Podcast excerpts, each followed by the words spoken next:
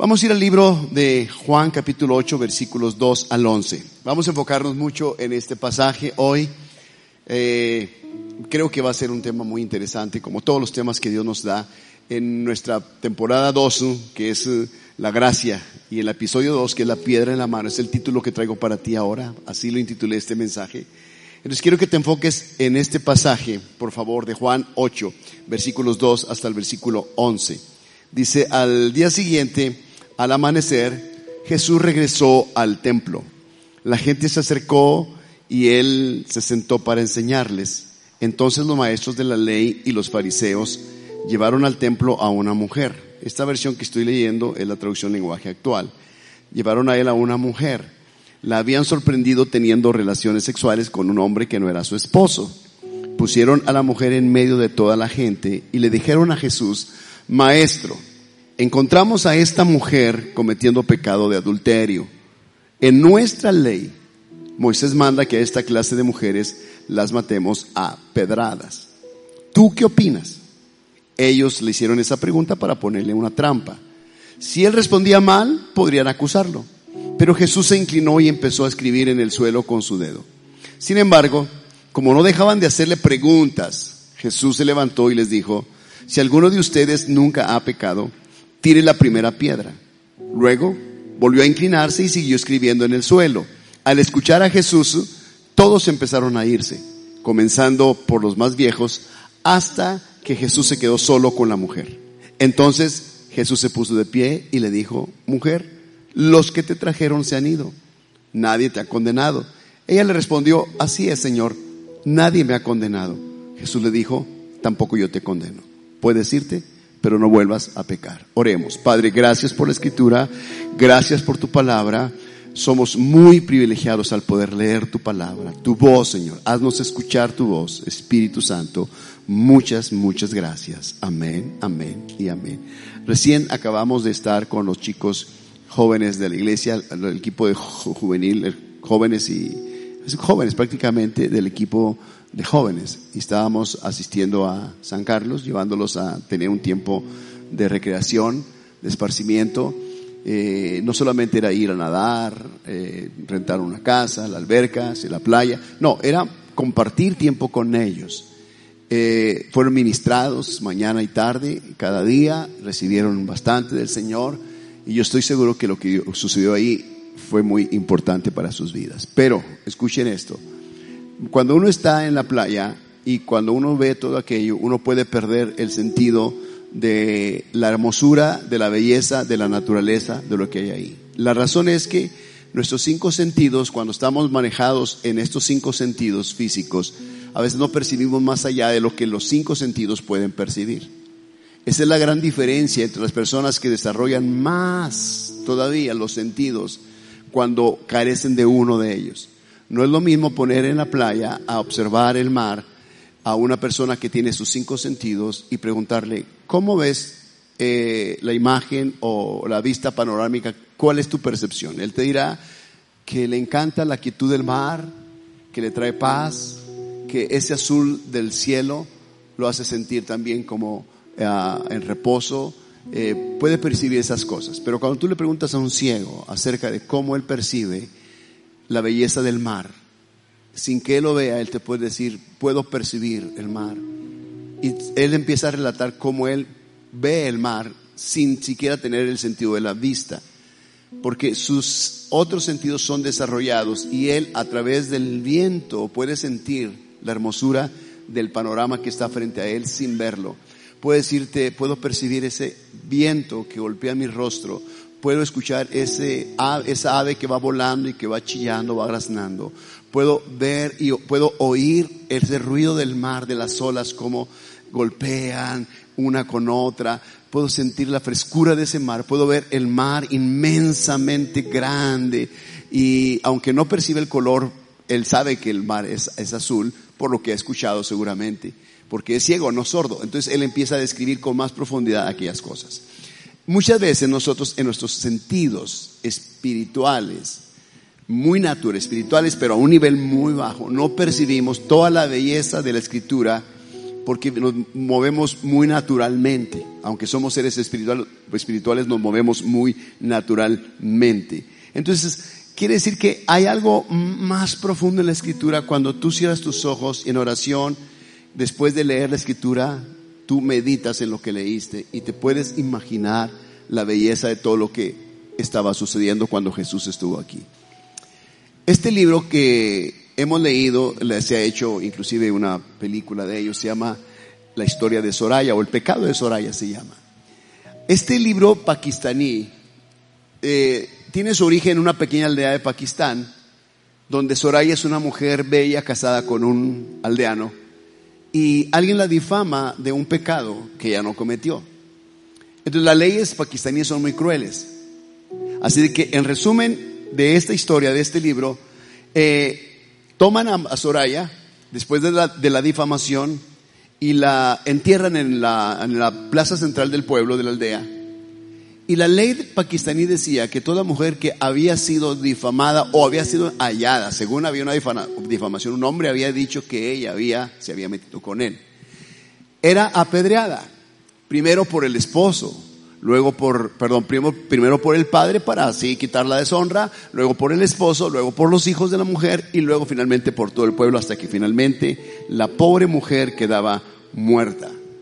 Así es la triste historia de Soraya. Así es como ella muere bajo la presión de una ley tonta, de una ley, digo yo, irracional. Y eso es lo mismo que, acabamos nosotros de leer, que estaba a punto de suceder en la historia que acabamos nosotros de presenciar. Una mujer encontrada, según ellos, en un acto vergonzoso. Y es traída hasta donde Jesús se encuentra. Y todos ellos en la mano tienen una piedra. Por eso titulé mi mensaje, La piedra en la mano. Esta turba enardecida quiere tomar justicia por su propia mano. Entonces, cuando ellos están con la piedra en la mano, la piedra en la mano no es otra cosa sino la acusación de Satanás mismo contra tu vida. Él está listo para lanzar esa piedra, esa acusación, esa condenación. Lo único que se lo impide es la persona que está frente al acusado. En este caso, frente a la mujer estaba Jesús. Jesús es lo único que nos puede librar de la acusación y la condenación del enemigo. Ahora, la condenación y la acusación no es en sí ahora en lo espiritual, no es así de las personas hacia ti. La acusación no es un asunto de la gente, no es el dedo de los vecinos, no es el dedo del esposo, no es de tu familia. La acusación es la piedra en la mano de Satanás que te está acusando y a punto de condenarte, pero no puede porque hay alguien frente a ti que se le impide. Se llama Jesús. Jesús es el único que te puede librar de la acusación y de la condenación. Recordemos que es el, es el atributo de Satanás, es acusar. Es el, es el nombre que lleva él, acusador de, los, de nuestros hermanos. Entonces muchos no saben que Jesús ya les perdonó. Muchos no saben que Jesús ya lo hizo. Y perdonarte por parte de Jesús no es permiso para volver a pecar. Jesús le dice a la mujer, mujer, nadie te ha condenado. Nadie, dice ella. Tampoco yo te condeno. Ve en paz y no vuelvas a pecar. Notan que Jesús no está diciendo, yo no te condeno, vete en paz y vuelve a hacer lo mismo. Se supone que Jesús está tratando de corregir algo eh, precisamente que fue la causal de una posible acusación, como estaba sucediendo. ¿Y quién, lo estaba, quién la estaba acusando? Eran los mismos religiosos. Dice que principales y maestros. Habla de fariseos y principales de la ley personas que eran eruditos en los asuntos de la ley, sabían perfectamente lo que la ley, decía. Ahora pregunto, ¿no, ¿no estaban haciendo algo incorrecto? No, eso era lo que la ley decía, porque la ley es inflexible, porque la ley así es, la ley dice esto y así se tiene que cumplir. Ellos venían con toda la intención de matar a esta mujer. Así que en la vida nuestra nadie nos condena, pero ¿por qué será que nos sentimos mal con nosotros mismos?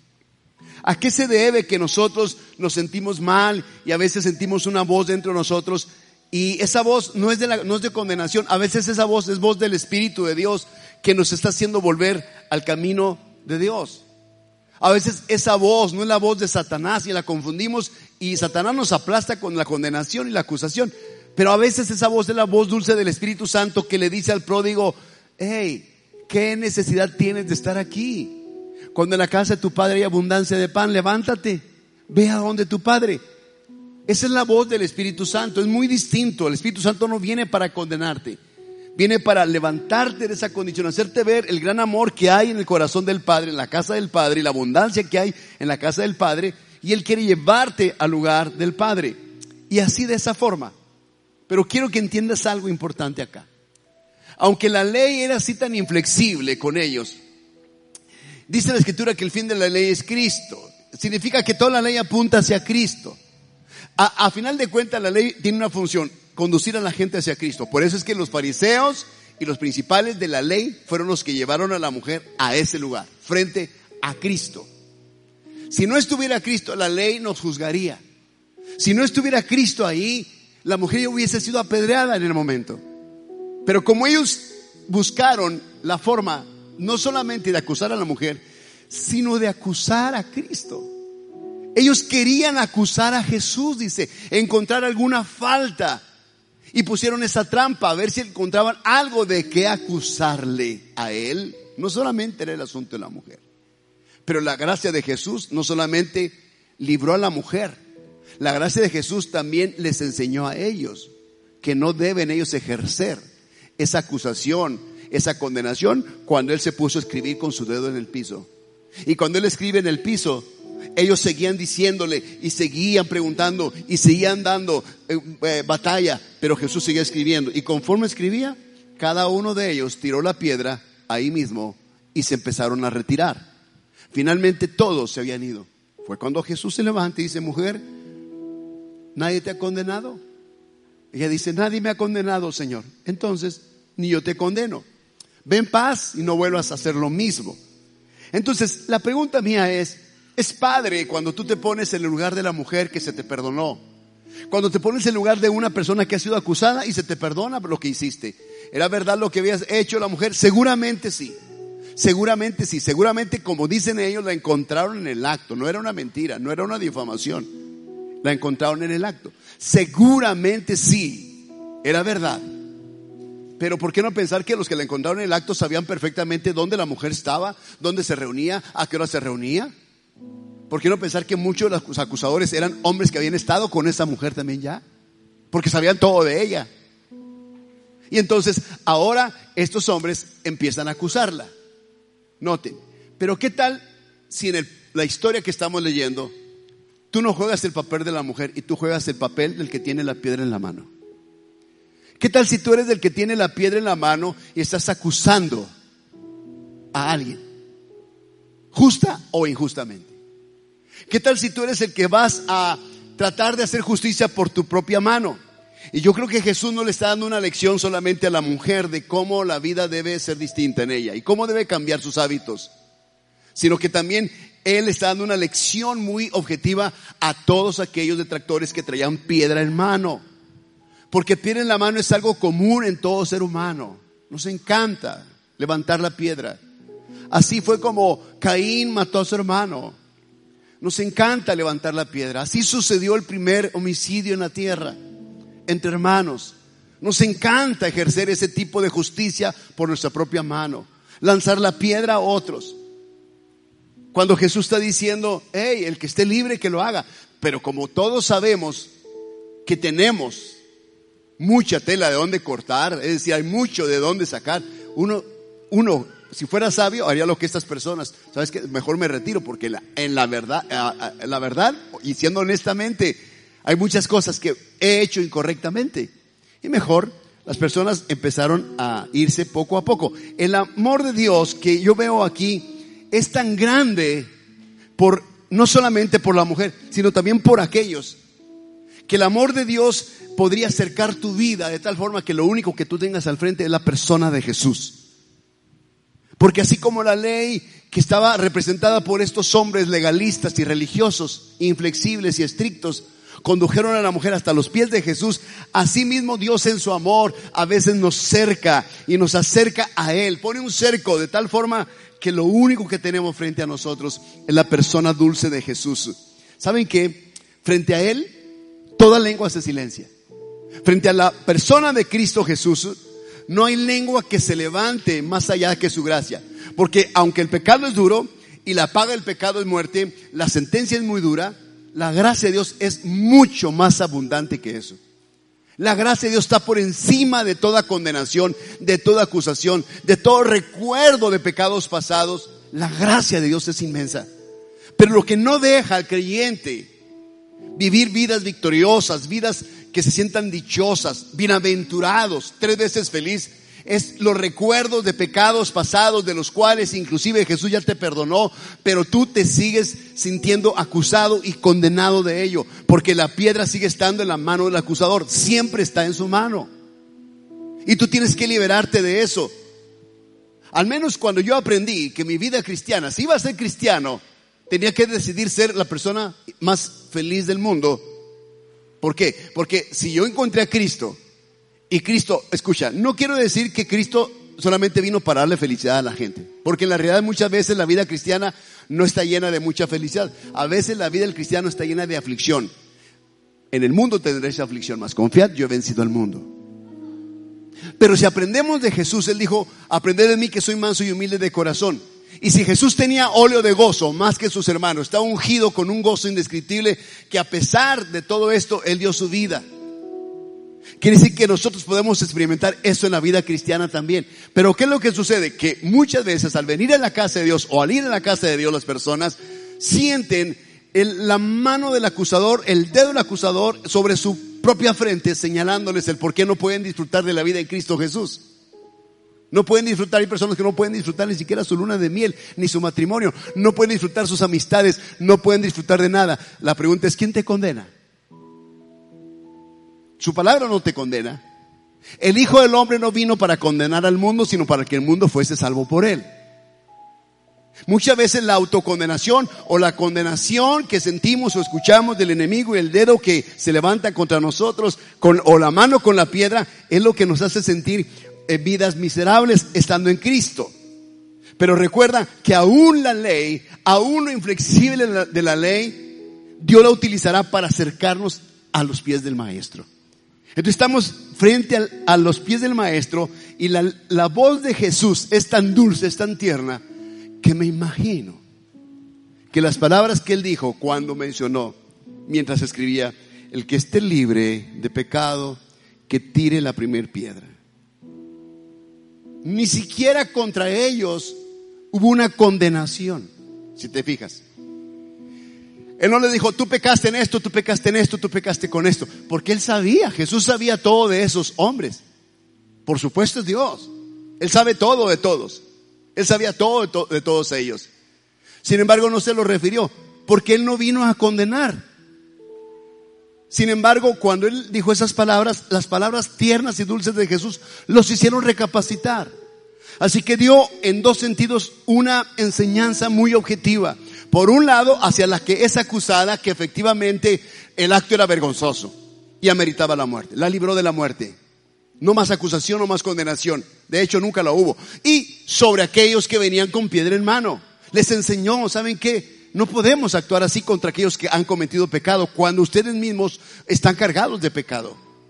Así que todos tiraron la piedra y se retiraron de ese lugar. La voz de Jesús es la voz de la gracia. Es la voz amorosa del Padre en la persona de Jesús que te está diciendo, mi hijo, mi hija, ya no hay condenación, ya todo está hecho, no te condeno yo, ya no hay argumento que sea contrario a ti, mi sangre ya lo hizo por todo en la cruz, consumado fue. Cuando uno escucha la voz de Dios, cuando uno escucha la voz del Señor, que te habla con esa voz dulce, tierna, sin condenación, pero firme y te hace ver que lo que hiciste no estuvo, no estuvo bien y que hay que cambiar tu conducta, hay que cambiar tus hechos, entonces uno puede ver la gracia maravillosa de Jesús. El pasaje que te leo a continuación es Lucas 13, 10 al 17.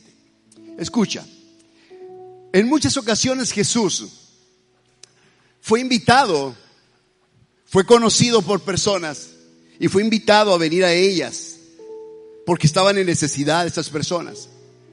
Pero en otros casos Jesús fue a esas personas. Él sintió la necesidad de ir a esas personas que estaban necesitadas.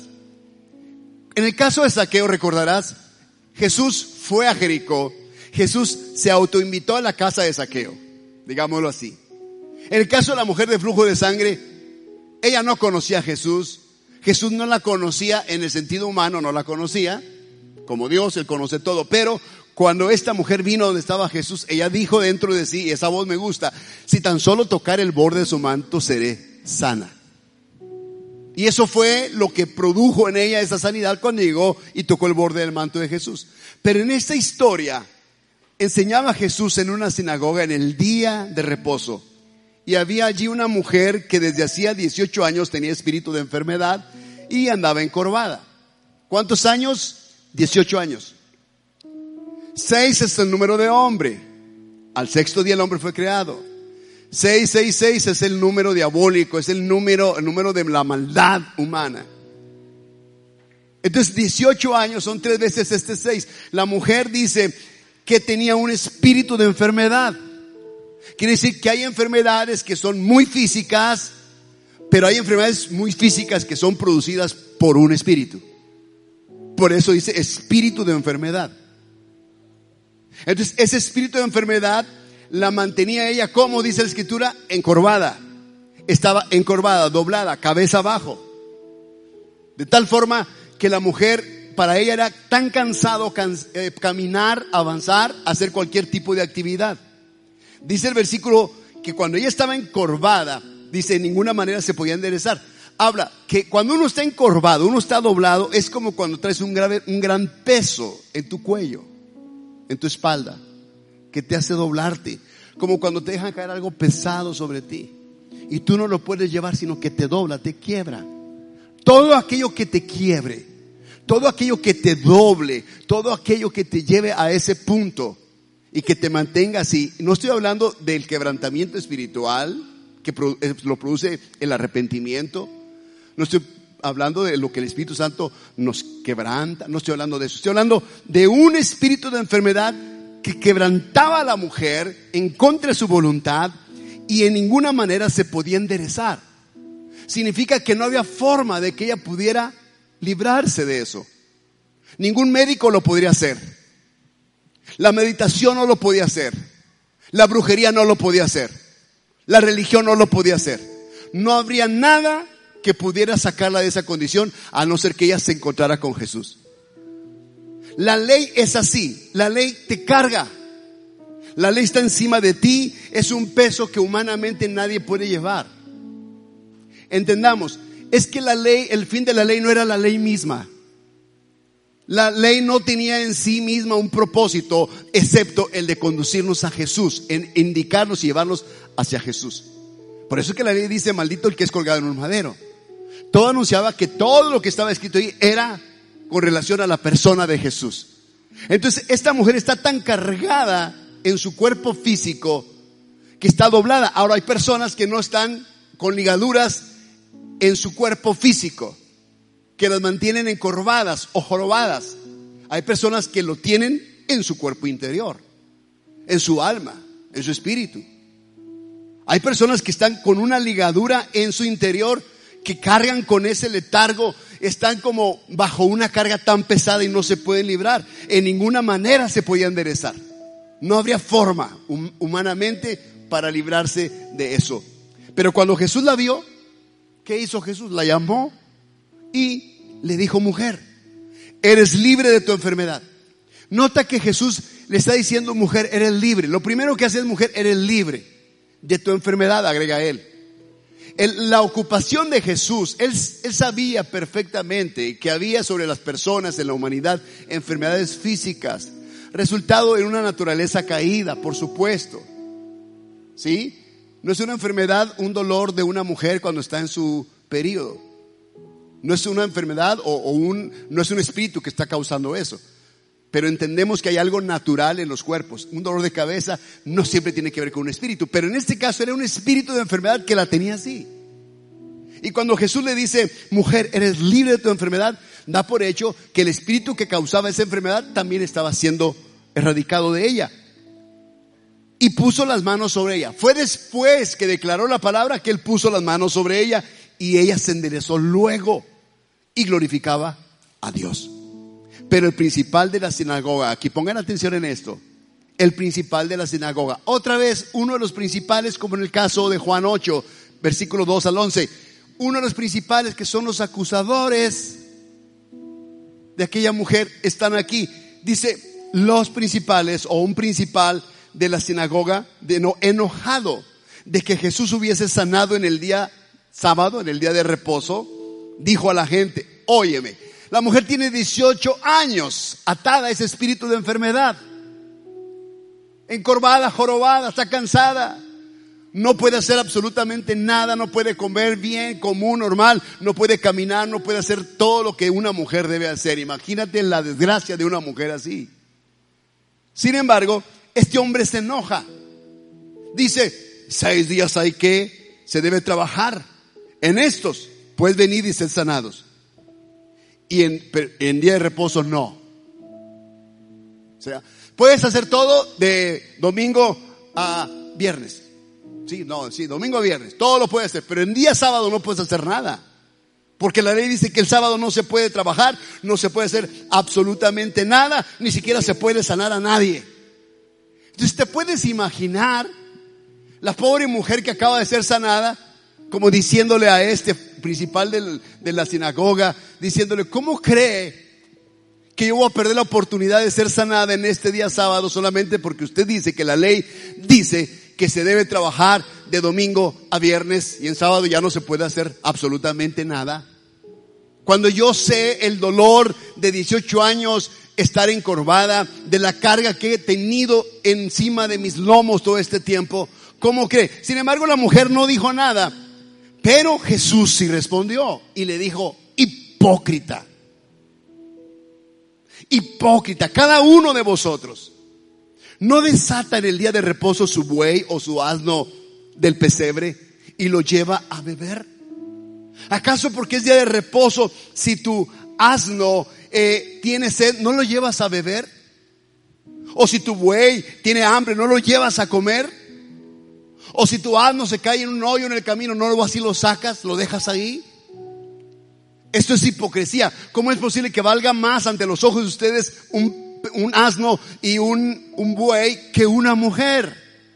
Más cuando esta mujer es una hija de Abraham, dice él. Es hija de Abraham, viene de la descendencia, es una mujer judía, viene de la descendencia de Abraham. Y a esta hija de Abraham que Satanás había atado 18 años. ¿Quién la tenía atada? 18 años, Satanás. Satanás la tenía atada, la tenía doblada, la tenía quebrantada, quebrada en esa condición. Entonces, este es el espíritu que se mueve. El espíritu del diablo, acusador y condenador, quiere ponerte una carga sobre ti en cuestiones de pecados pasados, hacerte sentir miserable, con la cabeza agachada. Entonces hay cristianos que vienen aquí y parece que estuvieran tan cargados que no pueden levantar la cabeza al frente. Hay gente que no puede mirar a su hermano a los ojos. Hay tal condenación en personas que no pueden observar a los ojos y sonreír a las personas porque están cargados con cosas atrás que el Espíritu Santo no ha puesto. Porque el Espíritu Santo nos da libertad. Es el que nos da la libertad. Cristo Jesús nos da la libertad. Pero esta mujer, escucha, había estado así por Satanás 18 años. Toda la maldad estaba ahí, contenida ahí, en esa forma. Ella se sentía tan mal, pero dice aquí, ¿no se le debía desatar de esta ligadura en el día de reposo? O sea, era una ligadura, una atadura que la mujer tenía. Ahora la pregunta mía es, cuando personas están recibiendo de Dios algo o están eh, eh, eh, precisamente percibiendo lo que ellos necesitan de Dios hoy en día, podemos impedirle a esa persona que lo reciba porque, por ejemplo, no está en la iglesia o porque no está en oración, o porque no está en lectura, o porque no está en la adoración. Mira, lo que trata Jesús de decir es, no hay límite de espacio, no hay límite de lugar, la gracia está disponible para todo el que la quiera. Y la gracia es ese regalo de Dios que Dios ha depositado para todo aquel que lo quiera. Es ese regalo, es ese don de Dios para nosotros que no lo merecemos, pero Dios lo ha traído a nosotros. Porque hay un peso sobre nuestra vida que nos ha mantenido inclinados, doblados, incapaces de poder disfrutar de lo que se llama cristianismo, salvación en esta tierra, vida abundante. Él dice, al decir estas cosas, se avergonzaban todos sus adversarios. Por supuesto que se avergonzaban. ¿Por qué? Porque como que les cayó el 20, ¿cierto? ¿Cómo hemos podido ser tan ciegos pensando que porque es una mujer, o porque es un hombre, o porque es un joven, y así con muchos casos de milagros que sucedieron el día sábado, muchos se oponían a eso. ¿Cómo puede ser posible que no hayamos visto que es más valiosa la vida de una mujer que un asno, que un buey? Pero para la percepción judía, recordemos que era muy importante, muy importante haber nacido hombre. Era muy importante. Por eso la acusación casi siempre era sobre la mujer, la condenación, sobre la mujer. En el primer caso que mencioné en Juan 8 es sobre una mujer. En este segundo caso es sobre una mujer. Como si hubiese algo que no dejara levantarse a la mujer, que hacer que la mujer tome su lugar, su posición en el reino de Dios. Y Jesús está diciendo, oh, oh, lo que ustedes están haciendo es mantener a esta mujer en ese estado cuando ella es una hija de Abraham. No está diciendo que es una hija de la ley, la ley fue dada después de Abraham, algunos cientos de años después de Abraham.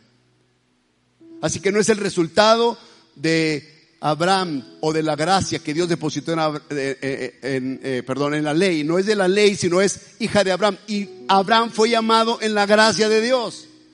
Porque Abraham era un pagano. ¿Recuerdan? Abraham viene de Ur de los Caldeos, era un pagano y Dios dijo, yo quiero un pueblo en esta tierra. Un pueblo mío que me pertenezca. Y miró a Abraham. Y halló gracia Abraham en los ojos de Dios y lo llamó de Ur de los Caldeos, sal de tu tierra, de tu parentela, a la tierra que yo te mostraré. Y sacó a Sara también. Y esta familia fue la familia con la cual Dios inició su nación, Israel. Viene Isaac después, viene Jacob que es Israel, vienen las tribus después, viene entre las tribus después, nace Moisés, después de Moisés está, toda la ley, después de toda la ley ya notamos el tiempo de los reyes, después de los reyes todo el periodo de los profetas y después todo eso desde Abraham, desde el Edén hasta la persona de Jesucristo en la época cristiana, hasta ahí todo anunciaba hacia el Mesías. Todo el pasado, desde Edén hasta el tiempo de Zacarías, del nacimiento de Juan el Bautista, todo anunciaba hacia Jesús. En el bautismo de Jordán, todo era acerca de Jesús.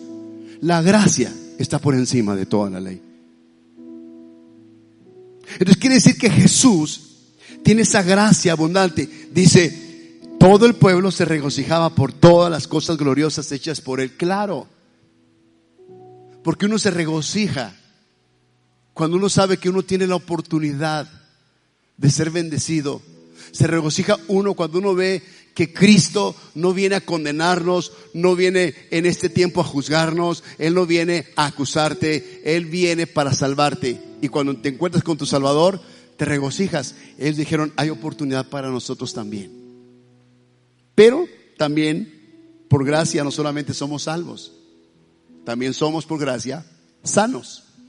Significa que la sanidad es parte de la gracia de Dios para nosotros dice el capítulo de Mateo 10, 7 al 8, y yendo predicar diciendo, el reino de los cielos se ha acercado. Sanad enfermos, lo primero, sanad enfermos. Este es un asunto de gracia. Entonces, ¿por qué pedirle al Señor que te sane? ¿Porque te lo mereces? ¿O porque es un favor que Dios te puede hacer? La Biblia dice que es un favor, es una gracia de Dios. El reino de los cielos consiste en esto, sanar a los enfermos, limpiar leprosos, resucitar muertos, echar fuera demonios, noten todo lo que conlleva, pero dice, de gracia recibisteis, dad de gracia. Que si que recibimos la sanidad por gracia, fuimos limpiados por gracia, hemos resucitado por gracia, echamos fuera a los demonios por gracia, fuimos liberados de espíritus inmundos por gracia. Esta mujer fue liberada de ese espíritu de enfermedad inmundo que Satanás dice, Satanás mismo la tenía atada y fue liberada de Satanás. Quiere decir que aún eso es parte de la gracia. Eso lo recibimos por gracia. Así que lo que yo soy, lo que tú eres ahora, lo que tú conoces, lo que tú sabes, que Dios tiene para ti, que te ha dado y te puede dar, todo va a ser por gracia, entiéndelo, va a ser por gracia, no va a ser por nada que bueno que hayamos hecho. La mujer encontrada en el acto vergonzoso había cometido su pecado.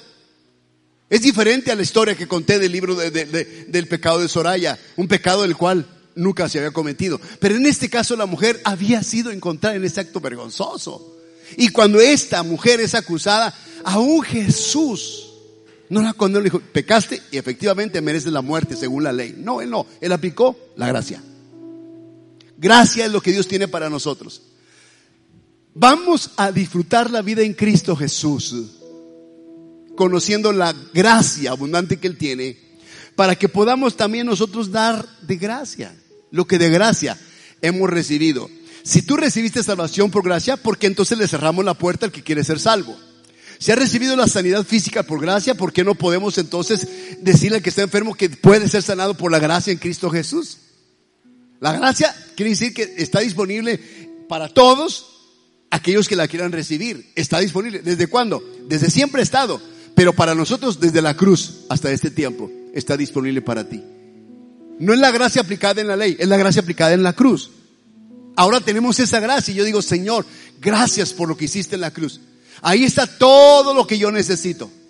En la cruz está nuestra respuesta, nuestra solución. ¿Cuántos hemos vivido así acusados? ¿Cuántos hemos vivido cargados con un peso en el alma? Eh, vivimos, a veces hemos estado viviendo con, con, con tremenda piedra encima del cuello er, eh, que no podemos levantarnos.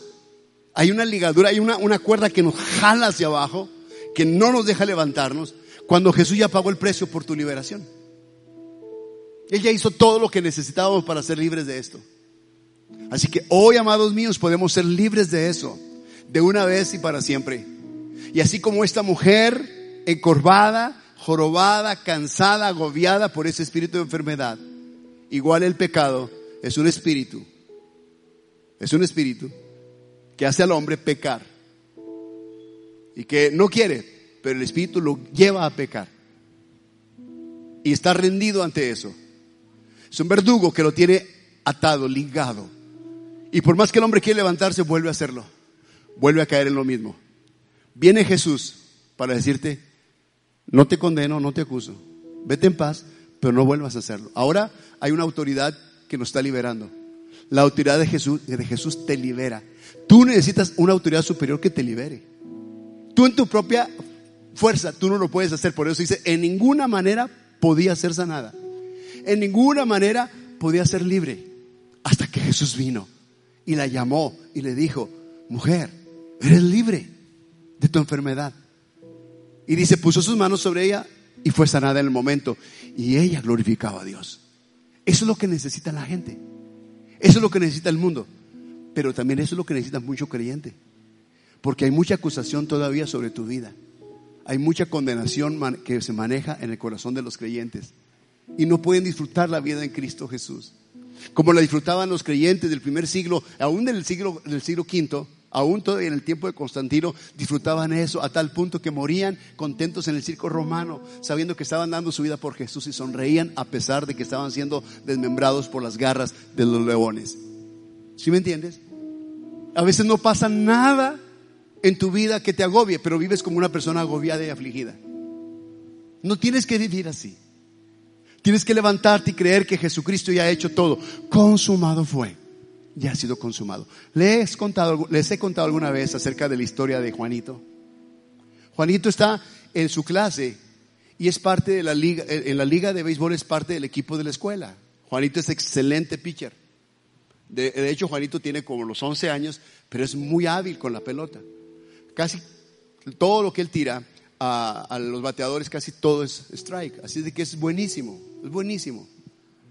Pero cada temporada del año, su, padre los lleva con la abuela y la abuela vive fuera de la ciudad, en su granja. La abuela ha quedado sola, se ha muerto su esposo, está sola. Ella disfruta la vida, ella conoce a Cristo y disfruta la vida cuidando sus cabras, sus ovejas, sus gallinas, sus pavos, guajolotes, sus, todos sus animalitos, pero tiene un animal predilecto, preferido. Es un pato, un pato con una, con una, una pluma blanca, blanca. Ese pato es para ella como un hijo. Y esta, este pato, él es el único animalito que entra hasta la recámara de la abuela y cuando la abuela se va a dormir, ella le abre paso y él se mete debajo de las cobijas y luego lo cobija y duerme con ella. Finalmente, la primera semana todo transcurre bien. Al primer día se dan las indicaciones de las reglas del juego. Las reglas de las vacaciones de campo en esta ocasión son que tal día le toca lavar los trastos al jovencito, a Juanito. El otro día le toca a su hermanita. Al siguiente día Juanito. Al siguiente día a su hermanita. Y así sucesivamente. Así que se han compartido las tareas de la casa. Entonces, primer día, Juanito perfecto. Segundo día, perfecto. Tercer día, todo bien. La muchacha haciendo todo perfecto. Llega un momento donde Juanito ya está como cansadito y enfadado. Él extraña sus juegos de béisbol. Y un día de eso, ya cansado de todo, se levanta desanimado, se va al patio, agarra una piedra, recordando todos los tiros que él hacía en el campo, empieza a tirarle así desganadamente a los árboles. Y él piensa, no tengo fuerza, no tengo impulso, no hay fuerza de impacto, no hay fuerza de, de, salida, ¿qué puedo hacer? Y comienza a tirar con más fuerza a los árboles y parece que no les da a los árboles. Parece que no tiene puntería, está desganado. Pero en ese momento, curiosamente, entre las hierbas por ahí sale el pato de la abuela.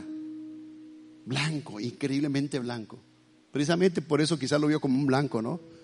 Y Juanito toma la piedra más grande, dice, total, ni siquiera traigo puntería, y avienta con todo su impulso la piedra. Y la piedra curiosamente golpea exactamente en la cabeza del pato. El pato cae y como es natural el pato cuando se muere patalea, patatata, patalea. Y entonces Juanito está asustado, va a ver el pato, lo sacude, le da una especie de RCP, le da respiración y el pato no reacciona. Entonces agarra el pato asustado, volteando para todos lados, va y lo esconde detrás de unas tablas viejas y lo cubre. Y así Juanito se va seriamente hacia la casa de la abuela. Él sabe que es lo que más ama a la abuela. Prácticamente la mató de un hijo. Al siguiente día cuando se levanta, le toca lavar los trastos y los hace calladamente. Al siguiente día le tocan a la hermanita y la hermanita le dice, Juanito, te tocan los trastos. Y él dice, no, no, ya me tocaron ayer. Y ella dice, le voy a decir a la abuela. Y Juanito se da rápidamente la idea de que la muchacha vio todo.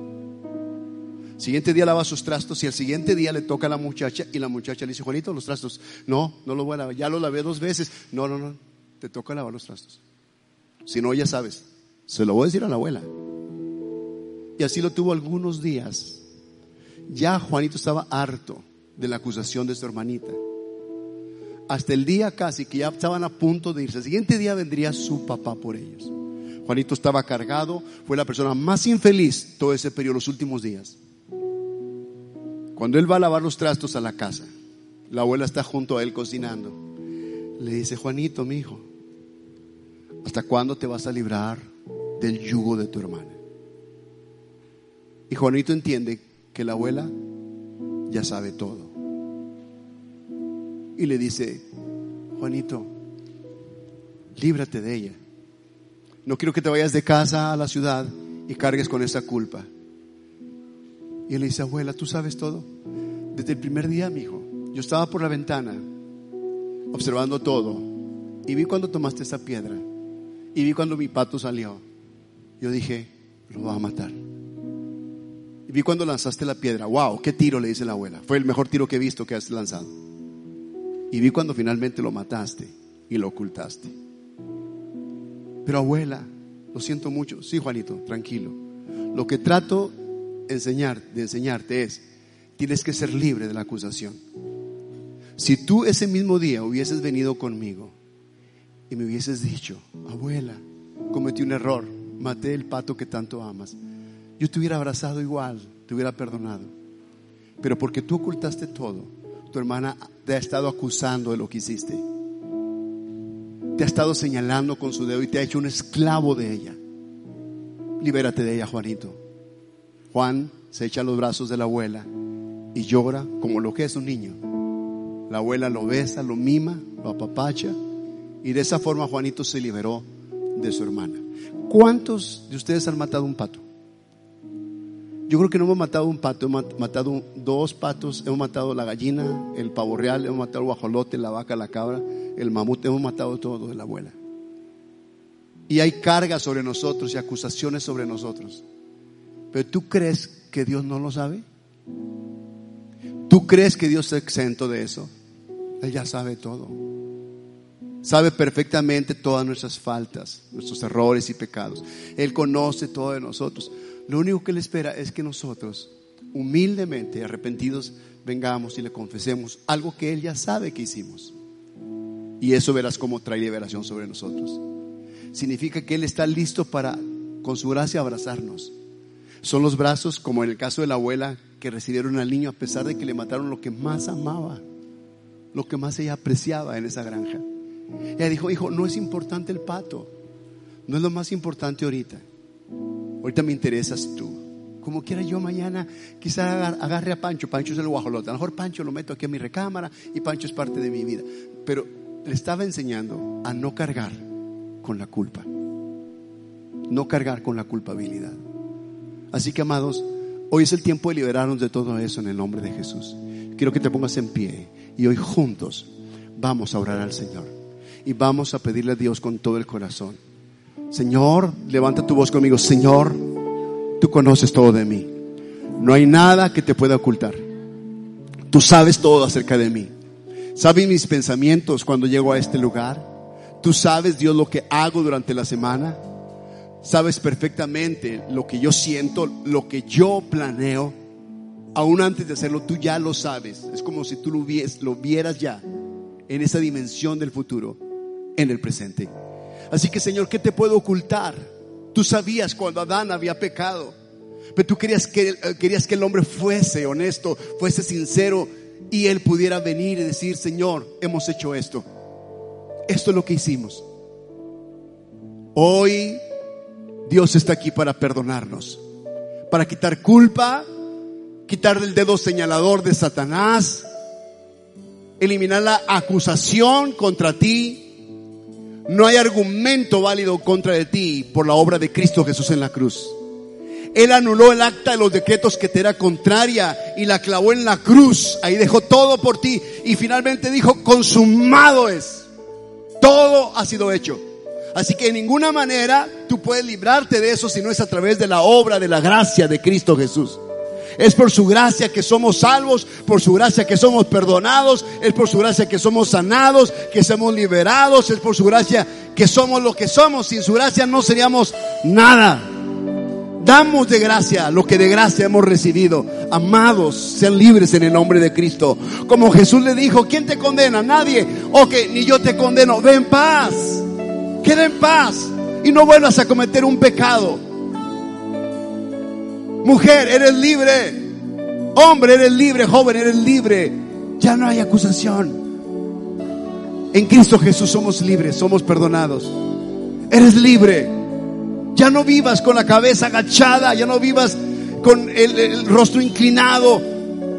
Si has de inclinarte, que sea voluntariamente producido por el arrepentimiento, por la confesión, por la humildad, guiado por el Espíritu Santo. Hoy la voz del Señor te dice, mi hijo, mi hija eres tú. Yo te he amado desde el principio. Y cada vez que has fallado te he traído con lazos de amor. Mi gracia es abundante para ti. Mi gracia está disponible para ustedes. Sean libres de la condenación, sean libres de la culpa del pasado. Hoy la gracia de Jesús es abundante para nosotros. Levanta tus brazos al cielo. Lo, lo mínimo que podríamos hacer ahora es rendirnos a la gracia, decirle, Señor, aquí estamos rendidos a ti, rendidos a ti. Hoy nos rendimos a ti, Jesús. Nuestra vida te pertenece, Jesús.